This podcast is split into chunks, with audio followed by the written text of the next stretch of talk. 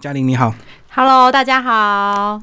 那嘉玲一开始先自我介绍一下。哦，自我介绍吗？对好，其实我当记者也当了十几年，然后是大概在一百年开始变成旅游记者。那时候我在其实都一直在台北长大，嗯所以我其实从小就是一个都市小孩，对都市小孩，然后也是很怕虫啊，或是很怕晒啊这一类的。那后来当旅游记者之后，开始爬山涉水，嗯然后也接触了潜水，所以才慢慢开始关心海洋的这件事情。对那当我开始潜水之后，就有一些生活上的转变。那到这次真的集结了这五六年来在台湾的海洋看见的问题，然后集结成书这样子。那其实大家会觉得，好像之前大家会说环岛啊，好像常环岛会觉得好像不是很容易。可我就发现，我后来其实蛮常环岛，有时候可能下小琉球，然后去垦丁，啊，一下子又去绿岛蓝屿，然后又从花东上来，嗯或从花东下去，又下绿岛蓝屿，然后又转。所以环岛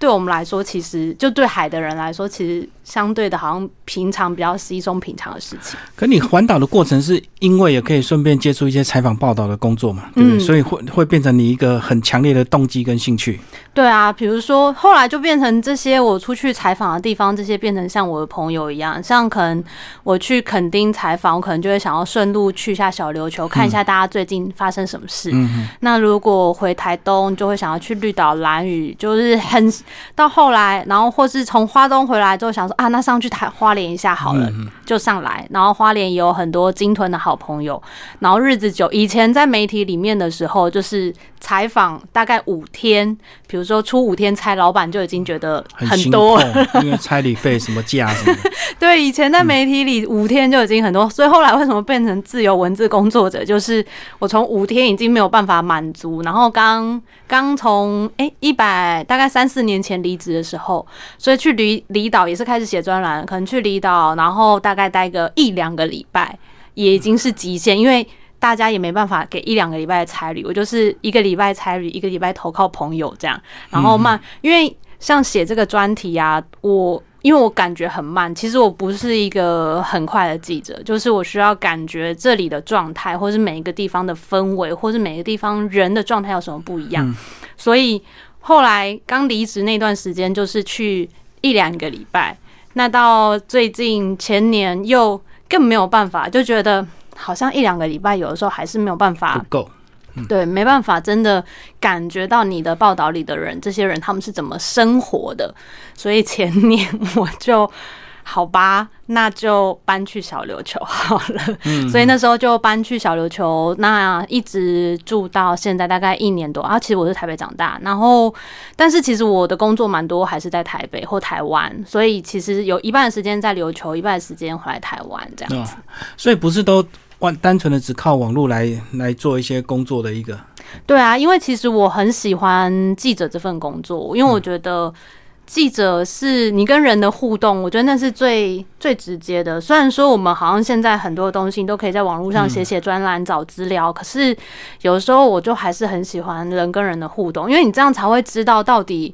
你看这个人讲的这些话，可能是别人诠释的，或者是他写出来的感觉，不一定是他当，就是他当时有他的情境氛围，所以那样写。那如果你能够实际跟他互动，或甚至有时候会比较长的时间，像我跟我的受访者们，后来会比较长时间的去了解，有时候他们会有他们的苦衷啊，或者是什么，就会更理解这样子。所以你的资料只会看到表面上的一些事情，但是如果你深度跟他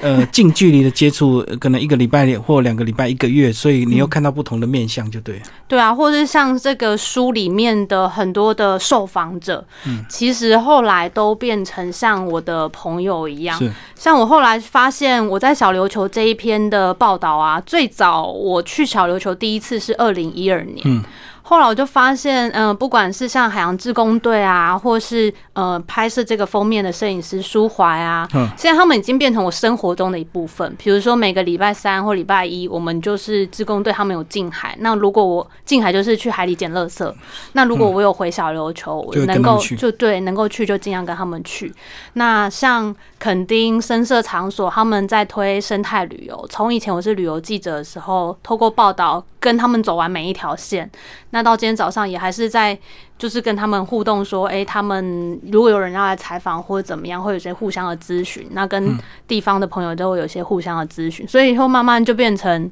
有一种就是大家是朋友的感觉，这样。可是你这一篇篇的所谓的这个呃深度报道，一开始是你自发的，还是说呃有一些专人特别邀请你去写，才慢慢写到变成你现在的一个职业？啊，这很痛苦呢。我说很痛苦的原因是，对，因为我大概那时候的确是非常感谢经典杂志的邀约，所以就是从嗯二零一七年那时候开始写第一篇鲸豚，对然后其实一开始第一篇已经有一点辛苦了，因为我以前就是写报纸，报纸就字数比较少，大概是一千左右就算多了，一篇就对，对，但是专栏它就要大概至少三千以上，可是你要有内容啊，你又不能只有东西，所以那时候写完鲸豚，我后来又写了小琉球，这两个是我比较熟悉，而且也有特定的生物的主题。对，等到写到第三篇绿岛的时候，我就已经有点觉得自己江郎才尽，就是嗯，那时候绿岛因为刚好政府他们在二零一八年在推海湾旅游年，所以那时候刚好邀请了国际的水中摄影师他们来绿岛，然后我们就跟着他们去采访啊，就是了解说到底怎么做国际行销，跟国际的这些水中，因为这些水水中摄影师他们其实也非常受邀各国观光局去看他们如何做海洋行销推广，嗯所以那时候绿岛写完，我就是觉得啊，天哪，我写不出来了。可是后来就是因为呃。后来我就发现，写这个报道的过程当中，它其实也像是一个共同创作。嗯，我所谓共同创作的意思是指，因为以前我们在媒体里很习惯就会啊，我今天如果时间很赶，我出去之前我一定就这个东西我收集什么样，我大概有设定好我的方向这样。对可是后来你就会发现。没办法设定，没办法设定的原因是一方面是我觉得我后来就是当你就是我也是开始写这个海洋的题目之后，真的才会越来越要提醒自己要学着谦卑啦。因为像以前记者的时候，我们就一定要么给我答案。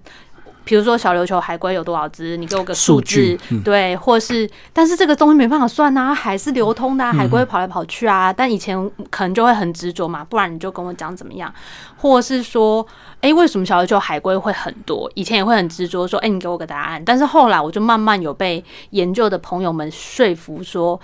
这些东西，尤其是海的东西，我们很难在一个很短的时间就要求它有一个正确的答案，这个是不太切实际的。可是因为我是新闻系出身，我并不是海洋科研出身的，所以在这个磨合的过程当中，就是有非常多包括海洋的研究专家或者是年轻的学者，他们。不吝啬的跟我分享很多这些想法，然后我就会用非常一般人的方式问他们，他们大概会白眼翻到后 脑勺。可是我就跟他说，因为我就是一般人，所以我只能用一般人的方式。如果你能说到我懂，那我就能够想办法说到尽量让一般人也懂。那这个后来我就会发现说，我是。去学习当做这中间沟通的桥梁，这样。我说为什么有时候是没办法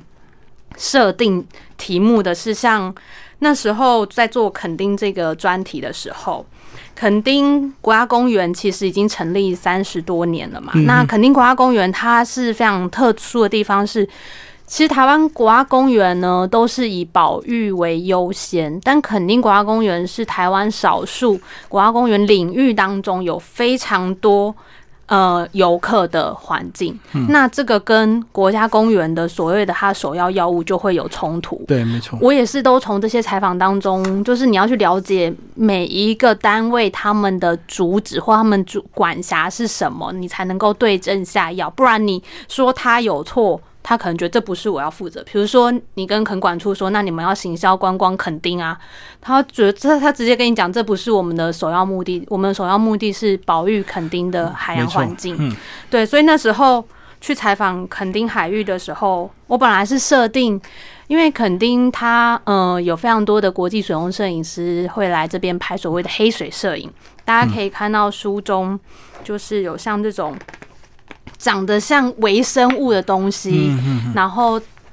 就是你就觉得嗯，很像浮游生物，但是就是小到大概零点几公分这样。那现在很多摄影师就非常着迷于拍摄这种所谓黑水摄影，就是夜间啊，然后去拍摄这些浮游生物，然后再把它放大。嗯，也不是放大，就是拍起来就是变那么大这样，就是我就是用微距的方式去拍它。对。然后我那时候就设定，我本来是想说，哇，这真的是太特别了。就是你看，国际上有这么多人为了这件事情来到垦丁拍摄这些东西，而且这个是国际上非常流行的新的水中摄影的方式，而且又有这么多，为什么他们着迷于这种黑水摄影？就是因为。呃，海洋有非常多的未知，那这个未知就尤其这种浮游生物，你看它有时候根本看不出来它长大会是长什么样。然后我就这样设定，一开始是这样设定，后来我就崩溃了。我所谓崩溃的原因是我每次录这段我都觉得好紧张哦，希望垦管处不要罚我。我说很紧张的意思是，哦，我就去夜潜啦。嗯那可是我就觉得就是理所当然的，我就去夜夜潜，就是去夜间潜水。对，我就理所当然去了，去了也回来了。然后后来在采访呃之前前几任的垦管处处长的时候，我才知道说，哎，原来垦丁国家公园的申请是要呃夜潜是要申请的，不能直接去，不能直接下去。然后这个东西基本上在台湾有非常多，为什么？嗯，台湾有非常多这些以前在比较就是两岸关系上面，所以会有一些这些海防的原因，然后包括。呃，他为什么要申请？就是希望好管理呀，这一些的。但是我就问他，那怎么申请呢？他们就说，你们可以送纸本到垦丁国，哎，两年前、两三年前到垦丁国家公园来，然后会有人帮你们处理这样。然后我都想说，都已经二零一八年、二零一七年了，为什么还是送纸本？不是网络申请就对。对，那那时候当然这些过程也都写在这个书里。其实。那时候已经在专栏的时候已经写过一遍，然后这次在陈述的时候，其实我很犹豫，到底要不要把这一段放进来，因为后来我还是有在访问这次的肯定，就是在陈述之前还有在访问肯定国家公园。那嗯，后来还是决定放的原因，是因为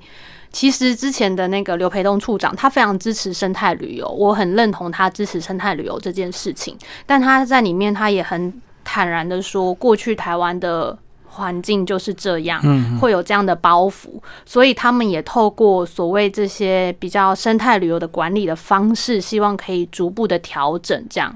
那我觉得这个很重要。很重要的原因是因为，肯定国家公园是这样想的。那包括像今年他们在做海域的这个盘点跟呃它的海域管理规范的呃修正的时候，今年肯定国家公园就。有列出了四个点是可以开放夜间潜水，然后有夜间航行。那包括他们的承办人员也非常的用心去协调这些事情。那承办人员他自己也潜水啊，也玩水啊，所以这个人他懂，他才知道怎么样去尽量的协调。但是政府还是有政府的包袱。嗯，所以我说我那时候没有办法设定议题的时候很崩溃的原因是。我那时候在写专栏的时候，我那时候设定想说，哇，这个黑水照片多厉害啊！然后这个生物是大家没有看过，我想说从这个东西开头就可以显示垦丁国家公园多么特别这样。但如果我这样放，那我不就昭告天下说我违法了吗？虽然我现在也是昭告天下说，我当时就是没有申请去夜潜，可是，可是你我们做报道总会有两难，就是。我到底对，到底要先抢先报道，还是要先报备，或者是怎么通过流程这样子？对，然后或是说我是不是这样报道的，反而鼓励了游客做这样的行为？但是肯定国家公园又有当时又有一些在推广看那个那时候珊瑚产卵啊这些，它是夜间的潜水观察，嗯，所以其实你就会发现台湾的。在海的这个领域，这几年其实像去年向向山致敬，其实大家觉得还蛮成功的嘛，山林开放啊这些事情。那本来也要喊向海致敬，为什么向海反而后来稍微缩了一点？就是其实海在台湾的这些历史脉络底下，它现在目前权责非常的不清楚，跟呃有些历史脉络，所以会比较困难一些。所以常常会有踢皮球，或者是不知道该向谁申请。这样的一个问题，对，然后我都想说，我已经是记者，我要问的时候，我都这样。那你觉得一般民众他更对，就是有苦难言这样。所以那时候，但是嗯，我觉得这很好的地方是说，很好是我自己透过这样的方式，我才能够知道说民间的人他们到底在困扰些什么。那嗯，从这过程当中，其实会慢慢去理解说，到底谁负责什么事情。那我也在教育我们的朋友说。我们不能够什么，就是一下子就是啊，一定都是谁的错？他不可能永远都只有坑管处啊。比如说民宿的管理，这就是地方政府，就是我们大家要看清楚到底谁该管什么，然后你跟对的窗口建言或是 argue 才会有用。不然你如果永远都只骂一个单位，那他真的没有办法处理所有的问题。这样，这是这个采访过程当中就觉得常常都。是在推翻自己，然后跟要赶快临时应变，然后还有什么什么可以是每因为每一个你，而且我每一个专题我还要想说要不一样，就是明明都是海的东西，对，都海题目，但我又要切成不一样的点，真的是哦头很痛。是是是，哼，而且很多议题这个深入之后才发现跟你想的一开始不一样，所以就要灵机应变，就对。对，然后或是说。真的要再多花一点点时间，或是会调整。像那时候肯定的状态，我就觉得我还没有到，还没有办法真的比较理解，所以我就可能把别的篇数就先往前移动，这样子调整顺序就对。对啊，然后给自己缓冲时间，再更了解当地到底有什么样的问题，这样。所以这样讲，你第一篇是就比较顺利哦。经验太平洋也是大家比较普遍知道的东西。对，因为其实鲸豚这个所谓鲸豚赏金的，对赏金这个游憩的方式啊，其实它在台湾已经超过二十年。那鲸豚。大家对它的理解，已经也从二三十年前大家会吃海豚肉，到现在知道它是一个被保育的物种，所以它其实相对比较容易。然后像花莲鲸豚这个主题，其实鲸豚的研究在台湾也算还蛮很多很用心的学者们，不管从搁浅啊、解剖啊，或是不同的鲸豚，像白海豚啊，或是呃赏鲸，像花莲就在这花。我觉得花呃赏金这篇很好玩的地方是，因为我那时候也是台湾就四个赏金港口，宜宜兰花莲港跟花莲的丰滨那边的港口，还有跟台东台东的港口这四个。那所以我那时候第一次要访的时候，我就是把四个港口都去做完。那因为我是想要介绍好的推荐好的业者，因为我常常会听闻说会有。包围鲸豚的情况，但我没有真的看过所谓包围鲸豚的情况。我的采访来源可能包括赏金船的业者或是相关的人员，他们都会告诉我这样的情况，然后他们都说：“那你怎么不去做一下？”我都说：“我都习惯。”做这些比较对鲸豚友善的船家，所以那时候其实本来有想要去做一些船，可能大家觉得像所谓对鲸豚比较不友善，是它可能会从鲸豚群当中直接冲过去，或是什么对。但是因为我个人，比如像我常比较常坐的船，像呃去花莲港的话，就会做黑潮海洋文教基金会他们配合的多罗曼啊这样。那像黑潮的赏金。他们都会有专门的解说员。我那时候也，哎，我忘记是前年还是也直接在黑潮，因为哦，对我就是为了要写报道，本来已经一个月不够了，就在那边就直接去参加黑潮办的实习活动，就在那边。待了两个月，然后了解黑潮这个基金会，他们自己如何运作，跟他们如何培育，就是所谓对于鲸豚有兴趣的这些人。所以我觉得黑潮海洋文教基金会是一个很重要的存在，在花莲，是因为他每年每年做这些活动，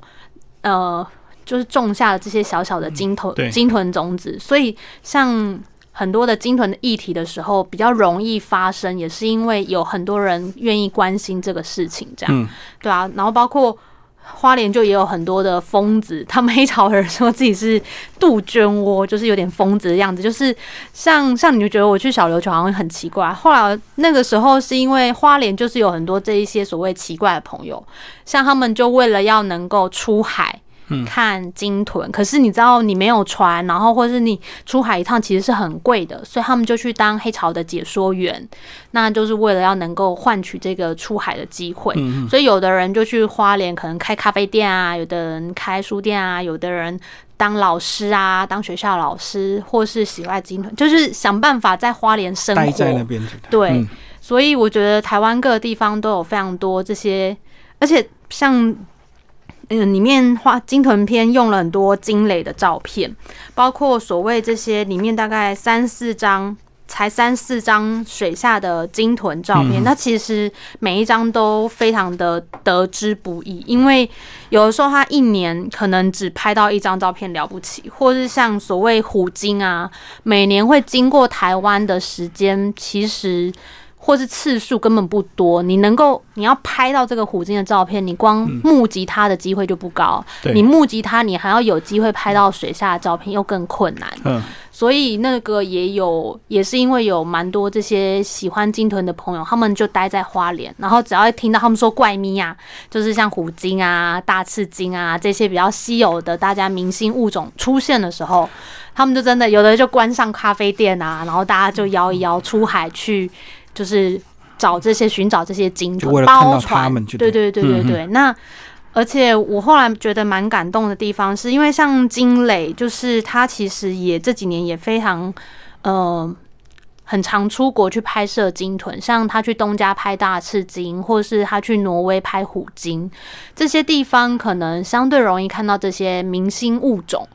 那我这次在陈述的时候，我又在补访问他，我说：“那你去了这么多地方，看了这么多稀有的这些，因为他很喜欢鲸豚，嗯，鲸豚之后，你觉得台湾如何？就是我想说，会不会大家会有那种崇洋媚外的心态？比较一下，是不是？对，嗯。但是他给我答案，我觉得非常感动。他说他觉得台湾非常棒。”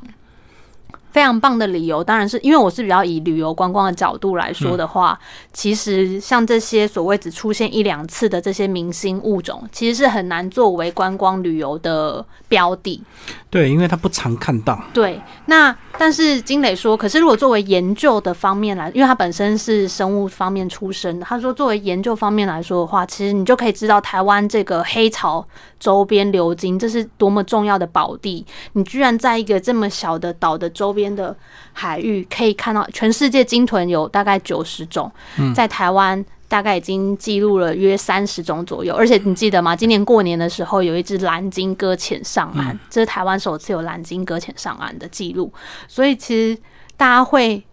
就是他们会觉得说，应该还有更多更多的这些海洋的讯息，我们可以去研究跟了解。所以其实像出这本书，其实也会很希望说，如果未来，因为其实研究海洋的人真的很少，然后。做这件事情真的很辛苦，因为我后来为什么我没有办法去读海洋研究所啊之类的，或是真的去投入海洋研究，是因为我太怕累了。我觉得海洋研究真的很辛苦，然后你可能成果出来才那么一点点，一瞬间，或是。几句话，像这两句话，全世界鲸豚约九十种，在台湾约可记录到三十种。这两句话是这些人、这些研究鲸豚研究的人，他们可能花了这这二三十年来的时间累积出来的，对啊，所以你真的要很有爱，你才有办法去投入这样的领域。那也会需要更多的人一起来投入这些领域。对啊，就跟你那个海。海岸静滩很容易啊，可是你到水底去静滩那就很难了，就差别在这里啊。对，但水底静滩的话，其实现在有越来越多年轻人他们愿意投入这些事情。对啊，嗯，但是真的好辛苦，而且捡起来成果很有限，因为太 多了，然后源源不绝。因为像近海近滩，大家会说它其实是最末端的事情。对，因为。呃，源头就是你要关掉那个水龙头，不然你进海进滩，就像你只是水龙头一直开着，可是你在擦旁边的水一样，永远擦不完。对，所以这几年像呃环保团体，他们就跟政府就有建言说。呃，像我们之前这个塑胶吸管的这些限速的政策啊，这一些的，所以它其实是比较源头的方式，大家有在努力啊。源头少的话，自然就比较少机会流到海洋去，就对啊。所以最近口罩啊，大家要收好哦。哦，对，最近又有个影片说他在什么一个香港的外国人就这么。多少公尺就捡到多少个口罩这样子。对对对对对，虽然说疫情大家防疫是首要为目的，但大家就是用完口罩也要把它收好，不要乱丢这样子。嗯。因为我以前没有住在海边的时候，就是在城市里的时候，我就会想说，对啊，我把垃圾丢进垃圾桶，或者是我把垃圾丢进资源回收，它就应该会去到好好去到。他该去的地方，后来发现根本不是那么一回事。比如说，像我们做，你现在就知道嘛，去海边就会看到很多的海洋垃圾，或甚至你看澎湖啊、金门、马祖，就算他们自己不丢，还是会因为洋流而送来很多的垃嗯圾。那我们的垃圾也会随着洋流送到别人的国家，这样子。是好，你要那你要不要讲？你就就你住的这个小琉球，嗯，好啊，就是小琉球的部分啊，其实对刚刚讲鲸豚是大家很熟悉的物种嘛，那这几年也因为潜水的热门，然后跟海龟大家有在记录，所以海龟它也慢慢变成一个大家就是也是很喜欢的明星标的物种。这样，那在小琉球，大家最常说的就是你要没看到海龟，比看到海龟更难。嗯，你有你有来小琉球看过海龟吗？还没有。对对对，下次下小琉球就是像我常常有的时候，如果买个饭啊，然后想说去海边吃，就骑个车绕一下，两分钟就到海边了，然后你就在那边吃咸水鸡就啊，看到海龟，对，一边配海龟这样，对，海龟就那边吃，他也在吃饭，他在潮间带吃饭这样。嗯，对，那嗯、呃到底为什么现在小琉球的海龟会这么多？就我以前都会有一些说法，就是说，像是的确，因为在过去二零一三年的时候，小琉球有三海里禁网的这个政策，那禁止放那个多层流刺网这一些的，所以海龟它比较容易可以生存的下来。那另外一方面也是，呃，包括大家在海底近海啊，把那些以前呃长辈们放的这些网具清除掉，所以海龟因为海龟跟人一样，它都要浮到水面上换气，它如果被网子缠住，它就会死掉。这样，憋气憋死，对对对，然后所以大概没有网子啊，也把这网子清除，然后跟海呃海里有蛮多它可以吃的这些藻类啊这些，所以海龟越来越多。我以前是这样的说法啦，但是朋友们都一直提醒我说，到底它为什么会变多？其实我们真的。现在你没有一个所谓的因果关系，呃，但我们大概能够说，的确小琉球海里没有网子，它比较在小琉球的呃，其实可以看到去年有一个数据，在小琉球的海龟，嗯、应该是说全台湾每年大概会蛮容易会发生所谓海龟中网的事件，嗯，但是在小琉球比较不容易看到海龟中网死掉这件事情。可是去年海洋保育署他们有个统计资料，就是大概有七起的海龟被船击，就是被螺旋桨打死打到打到的事件当中，有六起在小琉球。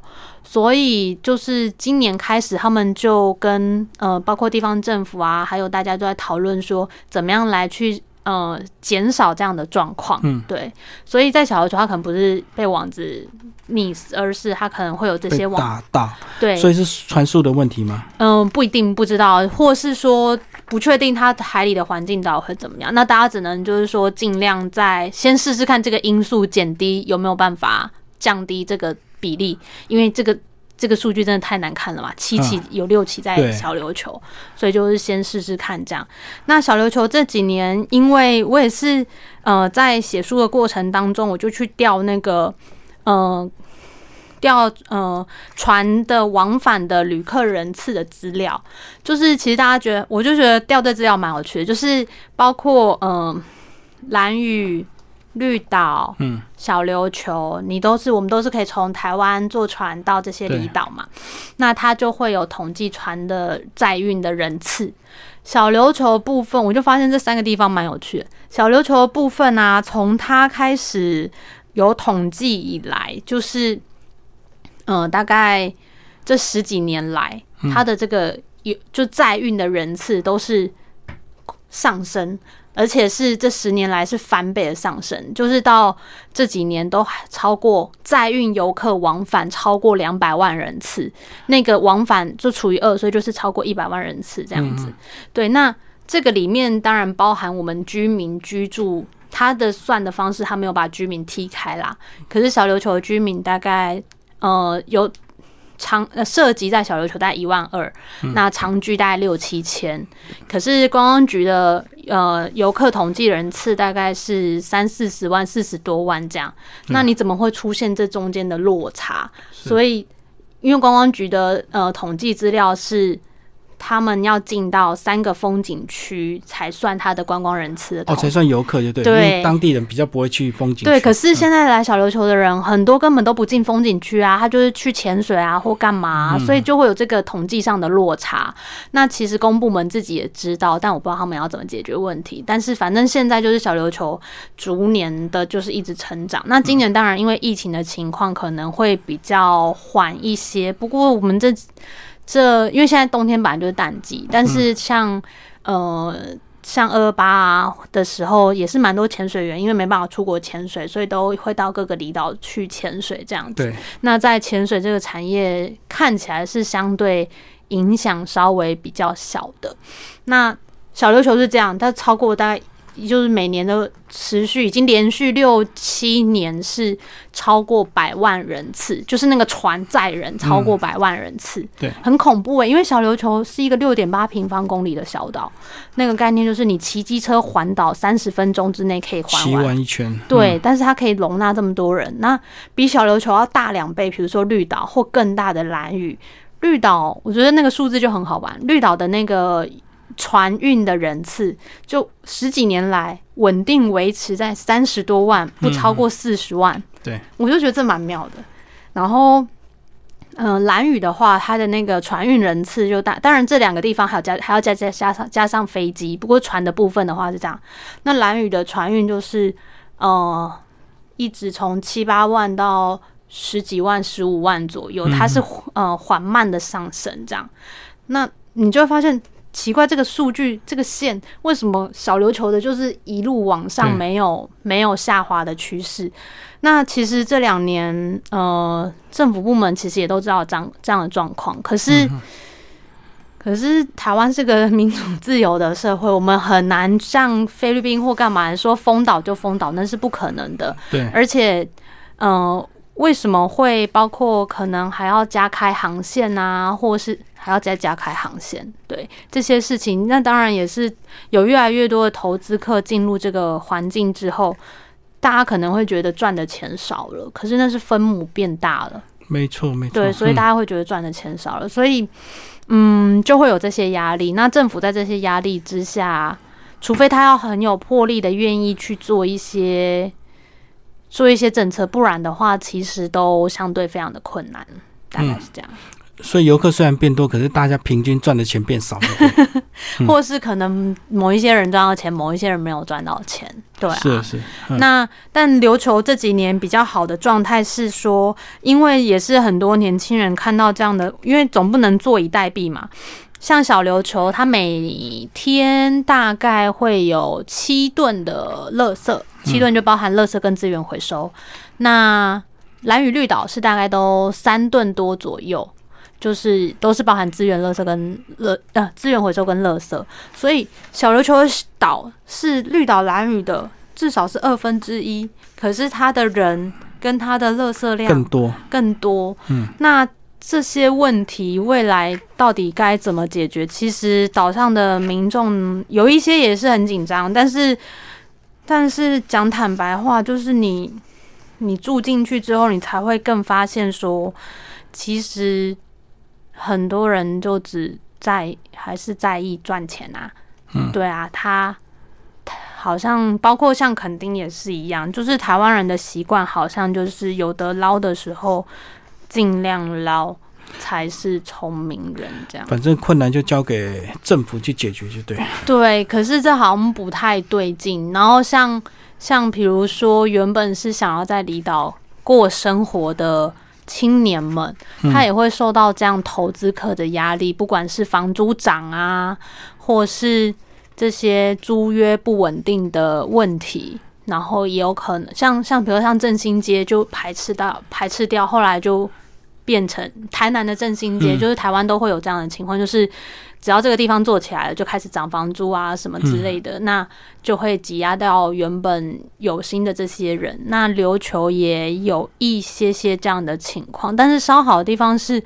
琉球人其实都还蛮和善的，就是。他们也愿意为地方做一些付出，所以像这一两这几年，大家就在推所谓近海的海滩货币啊，或是像流行杯啊，鼓励大家哦，少用对这个对嗯来小琉球，就是拿环保杯，或是呃准备环保餐具让大家使用，这样，或是推一些环保餐具的店家这样子。可是就像刚刚一直讲的，就是这些都是末端的事情，真正最源头的地方还是要有管控才会真的有用。这样，嗯嗯嗯，好，我们来讲一些比较远的地方，好吧？大家比较不熟悉的、南海的这个东沙嗯东沙岛，帮我们介绍一下，里面有一个很特别柠檬沙的天堂啊。嗯，对啊，东沙岛，我那时候去的时候，呃，其实东沙环礁国家公园，它是在位于台湾大概是四百五十公里左右的位置。那那时候，呃。我是先去了一趟所谓的船速，就是坐船到东沙环礁，大概坐了二十四个小时，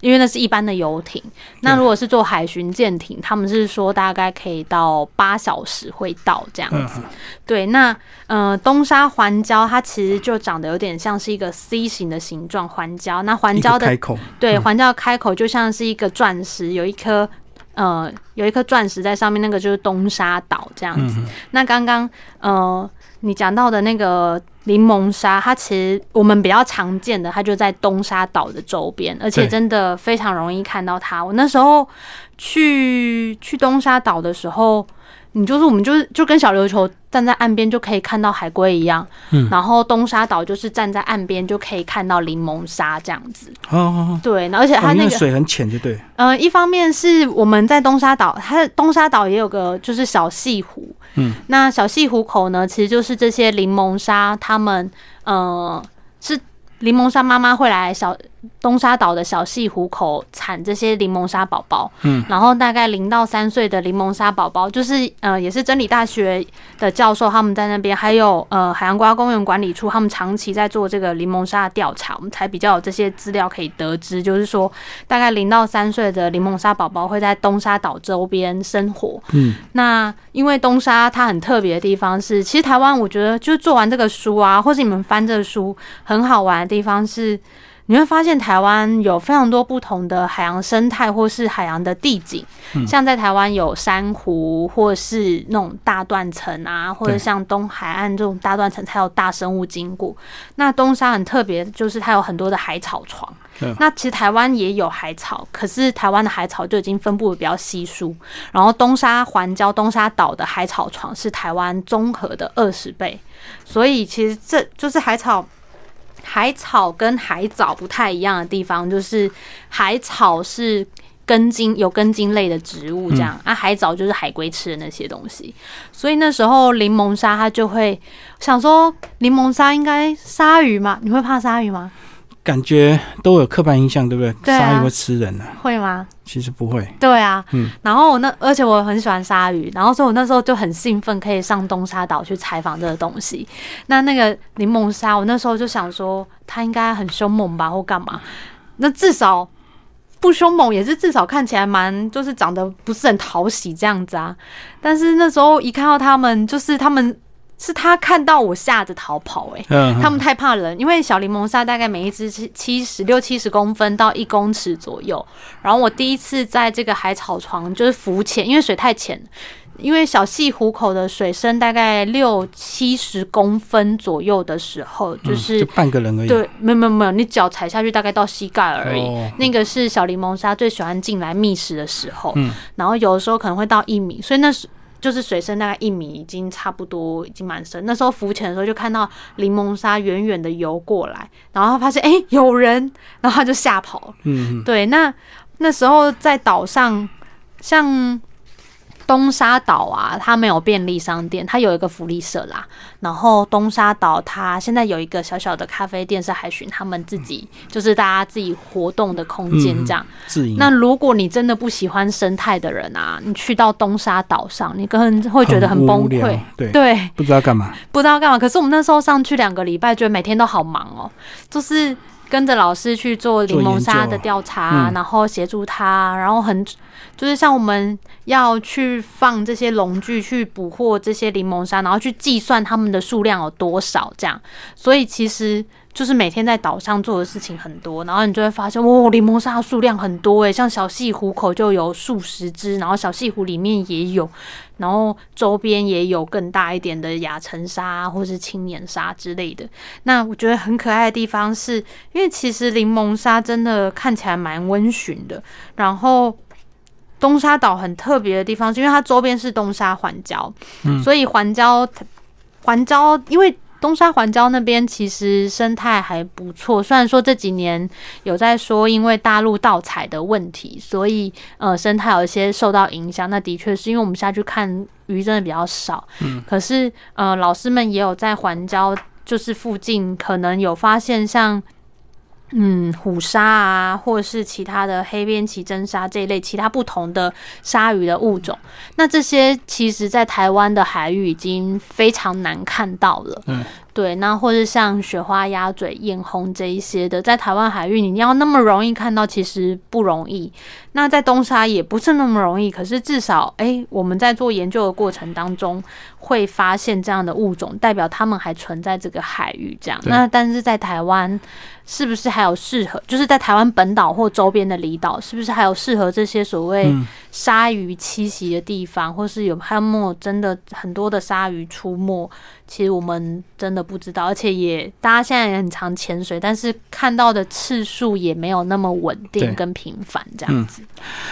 好，其实里面的这个专栏，这个这个主题性非常多，那听众朋友可以好好的看。那最后嘉玲再帮我们分享梳理一些比较震撼的照片，好不好？好啊，我相信有些照片也是很精彩，这本书非常重要的一部分。对。因为里面其实搜罗了四十多位摄影师的珍贵的照片，像我自己非常喜欢的就是金磊有一幅，就他拍摄大赤金在呃花莲的清水断崖前的海域，就跳起来的画面，就是你会。因为以前我们看大赤金的照片呐，你可能都会不管看在日本或者在其他的国家，然后就是海这样。可是当你今天可以看到大赤金是在你很熟悉的环境，就是花莲的这种清水淡蓝的环境当中跳起来，非常感动，真的。而且这真的是要很刚好的机会才有办法。对对。那当然，呃，还后面还有一幅其实是。左拉他拍摄同一同一只大赤鲸，但是是在花莲的火力发电厂跳起来，就是虽然 跳起来的背景不太一样，但是其实你就可以看到这个真的是很台湾的照片，很台湾的意思就是说我们生活的环境就是这样。那这些生物它来到我们的环境跟路过我们的国家，然后被大家记录下来，这以后真的是。